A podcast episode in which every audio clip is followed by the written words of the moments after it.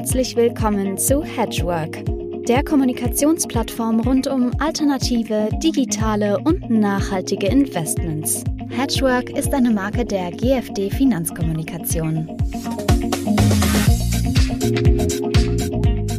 Ja, meine sehr verehrten Damen und Herren, liebe Zuhörerinnen, liebe Zuhörer, wir sind heute beim 43. Hedgework Talk. Mein Name ist Uwe Lill und ich habe heute äh, zwei sehr kundige Gäste, und zwar eine Rechtsanwältin und einen Rechtsanwalt. Ich fange mit der Dame an.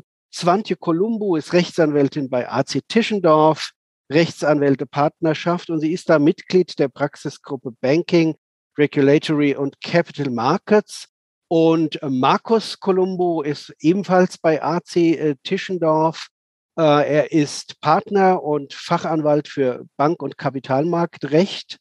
Und er leitet die Praxisgruppe Banking, Regulatory und Capital Markets. Die beiden haben den letzten Hedgework Event bestritten mit dem Thema Corporate Sustainability Reporting Directive, CSRD und der suffisanten Unterzeile noch mehr ESG-Reporting-Pflichten oder echter Mehrwert? Dieser Frage wollen wir in den kommenden 20 Minuten nachkommen. Erstmal willkommen, Swantje, willkommen, Markus. Hallo, vielen Dank, Uwe. Ja, lasst uns mit der ersten Frage einsteigen. Drüber schwebt ja irgendwie, ich bin kein Jurist, ihr müsst mir helfen. Wir sprechen ja eigentlich über die European Sustainability Reporting Standards die ESRS, das sind EU-weite Meldestandards, die künftig umfassend für Umwelt, soziale und äh, Governance-Aspekte sein werden und nahezu alle Unternehmen betreffen werden in der Europäischen Union. Erklärt doch mal den Rahmen, warum ist denn so eine weitgehende Regulierung überhaupt nötig oder vorgesehen? Ja, also wie du eben schon sagtest, Uwe, ging ja unser Vortrag eigentlich über die Corporate Sustainability Reporting Directive so eine Directive geht leider nie einher, ohne dass es eben auch Reporting Standards gibt. Das heißt, dass die Unternehmen am Ende genaue Informationen an die Hand bekommen, was sie dann eben auch reporten sollen. Das steht eben in diesen sogenannten ESRS drin. Die sind ja sehr, sehr umfangreich. Also momentan stehen sie zur Konsultation und ja, sind so ungefähr 800 Seiten. Aber mal in Kürze, worum geht's denn da eigentlich?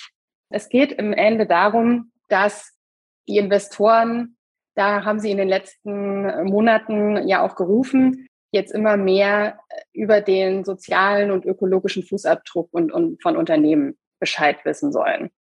Das heißt, die Investoren müssen ja jetzt schon seit längerem aufgrund der Taxonomy-Verordnung eben ihre Pflichten erfüllen in Bezug auf die Offenlegung von Nachhaltigkeitsfaktoren im Finanzdienstleistungssektor.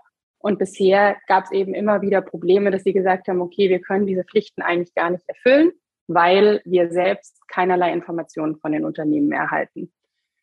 Die EU hat diese äh, Rufe gehört und hat eben jetzt geantwortet, sehr umfangreich.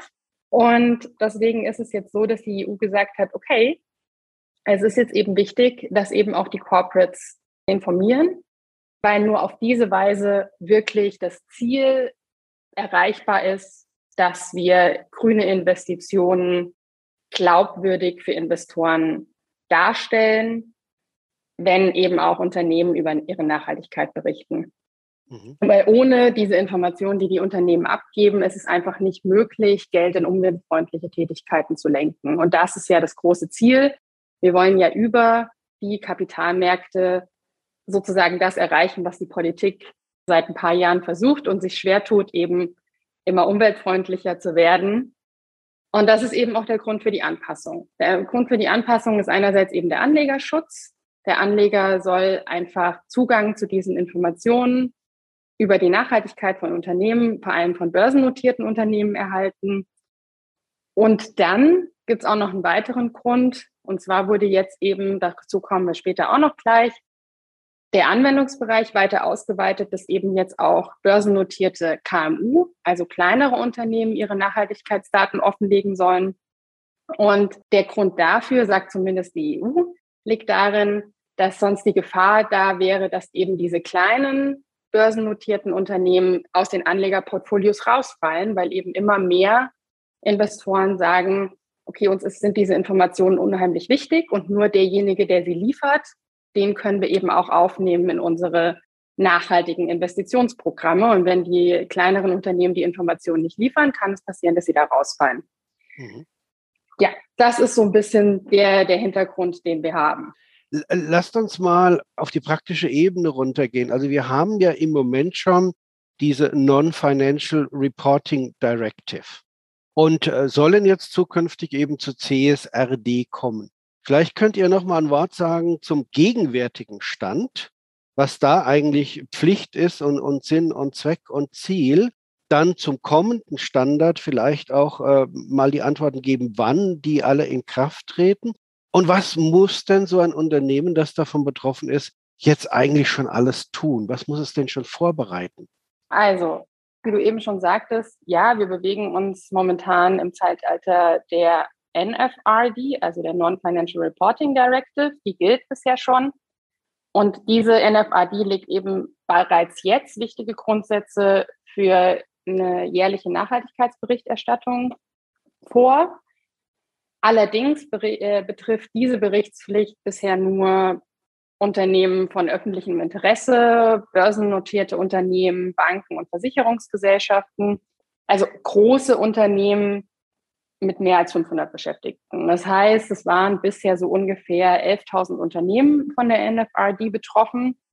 Und das will die EU jetzt eben ändern, weil sie eben sagt, okay, wir brauchen einfach, die Investoren brauchen mehr Informationen auch von mehr Unternehmen. Außerdem hat sich eben auch herausgestellt, dass die Informationen, die die Unternehmen bisher liefern unter der NFRD, einfach von den Angaben her nicht ausreichen. Es fehlen dann häufig Informationen in den Berichterstattungen, die eben die Investoren aber brauchen, um eben selbst ihren Reporting-Pflichten aus den Nachhaltigkeitsreportings nachzukommen.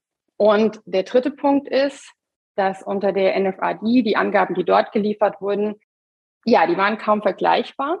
Deswegen haben wir jetzt eben diesen, diese wunderbaren ISRS, über die wir eben vorhin schon gesprochen hatten. Die sind einerseits sehr umfangreich, geben aber wirklich eine genaue Struktur vor, welche Informationen muss ich liefern und an welchem Platz müssen diese Informationen genau stehen. Deswegen kann ich in Zukunft, wenn ich die Nachhaltigkeitsreports der verschiedenen Unternehmen habe, kann ich die direkt nebeneinander legen und kann die einfach viel besser miteinander vergleichen. Das ist sozusagen das, was sich ändern wird, jetzt von der bisher geltenden NFRD hin zur äh, CSRD. Weil ihr betreut und macht ja Beratung für viele dieser Unternehmen.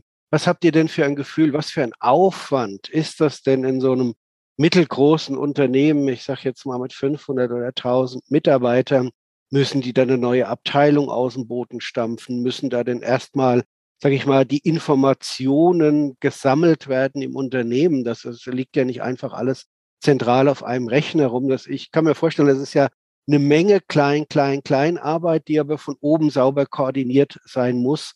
Und äh, ich befürchte mal, Zeit braucht viel. Ja, also es sind ja an der Stelle verschiedene Faktoren relevant, welche Informationen das Unternehmen sammeln muss und wo sie es sammeln muss. Es geht damit los, dass die Informationen einmal in, im eigenen Unternehmen vorliegen.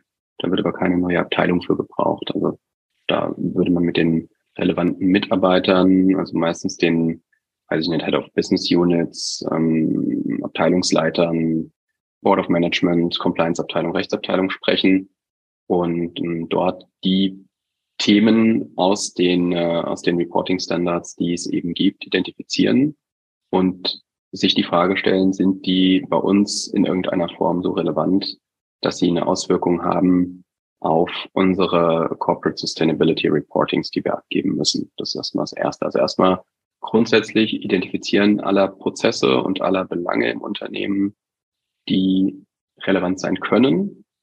Und danach im Rahmen eines, sag mal, ja, wie ein, ein Due Diligence ähm, Prozesses feststellen, haben die tatsächlich Relevanz? Und wenn ja, in welcher Tragweite, in welcher Schwere und in welcher Form haben sie Relevanz?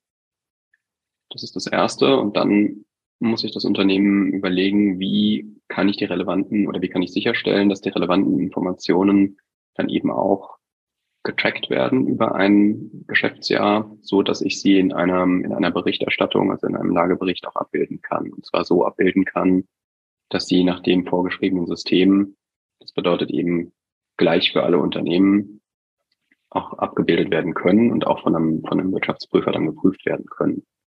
Das ist eine einmalige Sache. Das wird sicherlich Änderungen unterliegen im Laufe der Zeit. Das Unternehmen entwickelt sich weiter, die Abteilung und das Geschäftsmodell und die Strategie entwickelt sich weiter. Da wird es Anpassungen geben müssen, aber im ersten, also im ersten Jahr ein bisschen Aufwand. Das sollte dann eben auch passieren, bevor die Informationen aufgezeichnet werden müssen. Das bedeutet also, wir haben aktuell die erste Reporting-Pflicht im ersten oder ab dem Jahr 2025. Das heißt, das erste aufzuzeichnende Geschäftsjahr wäre 2024. Das wiederum bedeutet, dass ab nächstem Jahr, ich nicht, zweite Jahreshälfte, dann die Prozesse entsprechend identifiziert und umgesetzt werden müssten, um hier alles aufzuzeichnen. Was das für ein Aufwand bedeutet, kann ich nicht sagen. Das kommt aufs Unternehmen an. Wenn ein Unternehmen äh, Compliance-Abteilung hat, die funktioniert und sehr strukturiert ist, dann geht das eher schnell und günstig. Hm, wenn es die Prozesse und die Einheiten erstmal schaffen muss oder sagen wir mal die Vereinheitlichungen erstmal schaffen muss, dann wird es sicherlich etwas teurer und auch länger dauern. Der zweite Teil ist im Prinzip das, was ich innerhalb meines Unternehmens mache, dann auch nochmal bei meinen Geschäftspartnern, bei meinen Wesentlichen abzufragen, im Wesentlichen bei den Lieferanten. Denn auch die sind ja letztlich, sagen wir mal, Bausteine, die mein Unternehmen betreffen. Anders kann ich ja nicht wirtschaften. Und die sind im Rahmen einer solchen Reporting, äh, eines solchen Reports dann eben auch zu berücksichtigen. Also ich muss mir anschauen, welchen ökologischen und sozialen Fußabdruck haben meine Lieferanten. Ich muss mir Erklärungen geben lassen. Ich muss im Prinzip eine Lieferanten-Due Diligence machen. Das ist ja in Deutschland jetzt nicht ganz so neu, denn durch das Lieferketten-Sorgfaltspflichtengesetz ist das ja sowieso schon ab nächstem Jahr etwas, was die Unternehmen tun müssen. Also das bedeutet, sind ja genau richtig vorbereitet für so einen Prozess und die Lieferanten kennen das dann eben auch schon. Der damit verbundene Aufwand, auch da, das kann man, das meiste kann man auf die Lieferanten wahrscheinlich abwälzen, aber in Euro schwierig. Zeitlich würden wir sagen, halbes bis dreiviertel Jahr vor dem Beginn 2024, also ab Q2, Q3 nächsten Jahr sollte man anfangen damit. Und äh, die Europäische Union geht davon aus, dass am Anfang die Kosten zwar relativ hoch sind, also europaweit so um die vier Milliarden Euro, dann ein Unternehmen, jedes Unternehmen aber im Jahr zwischen 30 und 40.000 Euro spart, weil es sich eben nicht jedes Jahr neu überlegen muss, was reporte ich wie, sondern es ist einmal ein Prozess eingerichtet, der jedes Jahr wieder funktioniert. Vielleicht könnt ihr noch mal ein Wort sagen zu diesem ganzen Zeitplan. Das ist ja doch sehr komplex und es geht stufenweise sozusagen eins nach dem anderen. Äh, ich habe ja hier vorliegen von eurer Präsentation, die ihr gehalten habt. Es geht ja los bis Oktober 22, erste ähm, Reporting Standards EU Sustainability. Dann geht es weiter bis 31. Oktober 23, die weiteren EU Sustainability Reporting Standards sowie erste Reporting Standards für KMUs. Das müssen ja alles die Unternehmen im Blick haben, weil, äh, wenn ich das richtig im Kopf habe, es drohen ja auch Pönalen, wenn man Fristen reißt oder äh, ich sag mal auch nicht adäquat liefert. Genau, das stimmt. Äh, ich würde dann als allererstes mal auf die Zeitschiene eingehen und der Markus, du machst dann am besten die, äh, das Thema mit den Pönalen. Also grundsätzlich ist es so, dass die Anwendung der EU-Richtlinie in drei Stufen erfolgt. Zunächst für das Geschäftsjahr 2024 für große Unternehmen, die bereits der NFAD-Richtlinie unterliegen.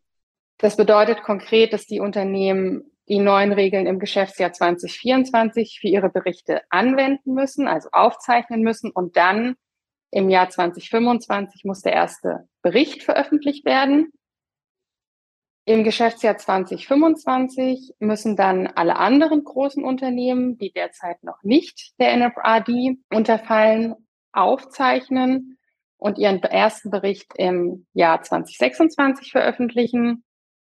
Und im Geschäftsjahr 2026 müssen dann die kapitalmarktorientierten KMU, also die kleinen mittelständischen Unternehmen, aufzeichnen und diese müssten dann ihren ersten Bericht im Jahr 2027 veröffentlichen.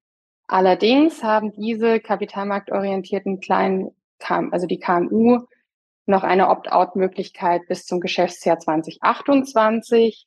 Das heißt, dass sie sozusagen auch erst dann aufzeichnen können und daraufhin dann im nächsten Jahr den ersten Bericht veröffentlichen müssten. Okay, also ist doch ein Prozess, der jetzt die nächsten ja. fünf Jahre dann gehen wird. Ja, ähm, an, angesichts der fortgeschrittenen Zeit würde ich gerne noch auf eine letzte Frage äh, mit euch eingehen. Man jammert ja immer über Regulierung, das ist ja klar, das äh, gehört sich so, ja.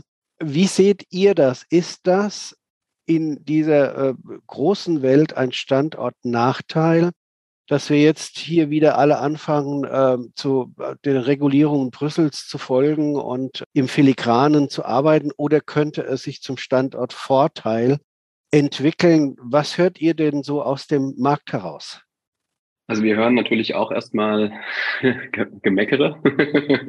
da äh, da hat du recht, Uhr, das gehört irgendwie zum guten Ton. Und das können wir auch erstmal nachvollziehen, weil es natürlich Kosten auslöst, Aufwand und ähm, wir auch Ressourcen bindet. Ich glaube, das ist das größte, größte Problem. Kurzfristig gedacht wäre das auch wahrscheinlich das Ergebnis. Wenn wir mal mittel- und langfristig denken, dann gehen wir davon aus, dass wir keinen Nachteil haben ähm, durch diese Reporting-Pflichten, sondern eher einen Vorteil. Denn viele Investoren, das werden wir jetzt schon von diversen Fondsmanagern, fragen explizit nach einer Nachhaltigkeitsberichterstattung. Also da ist das Erste, was kommt, bevor Sie investieren, eher ein ESG-Fragebogen als die Anfrage nach einem Balance Sheet. Und ähm, wenn das Unternehmen da nicht liefern kann, nicht liefern will oder es eben Ergebnisse hat, die nicht besonders ansprechend sind, dann kommt das ganze Investment schon nicht in Frage. Und daher rührt ja auch im Prinzip der Bedarf nach dieser, nach dieser Regulierung. Denn die Investoren sagen, also erstens bekomme ich keine Informationen und wenn ich sie bekomme, sind sie nicht vergleichbar miteinander. Wenn wir das alles standardisieren, dann werden die Informationen nicht nur verpflichtend, das heißt, die Investoren bekommen die Informationen, sondern sie können sie auch miteinander vergleichen. Und das auch noch in einer sehr einfachen Art und Weise, denn es soll ja als maschinenlesbar sein, da wird es Statistiken geben, da werden Ratingagenturen kommen und Ratings erstellen und so weiter und so weiter. Und dadurch ist die Investitionsentscheidung, wenn denn Nachhaltigkeitsaspekte bei der Investitionsentscheidung eine Rolle spielen, durchaus leichter als bei der Investition in einem Land, bei dem ein Unternehmen eben nicht standardisiert reporten muss. Da kann es gut sein, dass ein Investor sagt, das Risiko ist mir zu hoch, die paar Prozent mehr potenzieller Ertrag, das ist ja nur ein potenzieller Ertrag, stehen in keinem Verhältnis zu dem erhöhten Risiko, dann gehe ich lieber mal nach Europa, weil ich da eben weiß, was ich bekomme. Also das ist jetzt natürlich ein sehr positiver Ausblick. Der wird auch Downsides haben, da bin ich mir relativ sicher.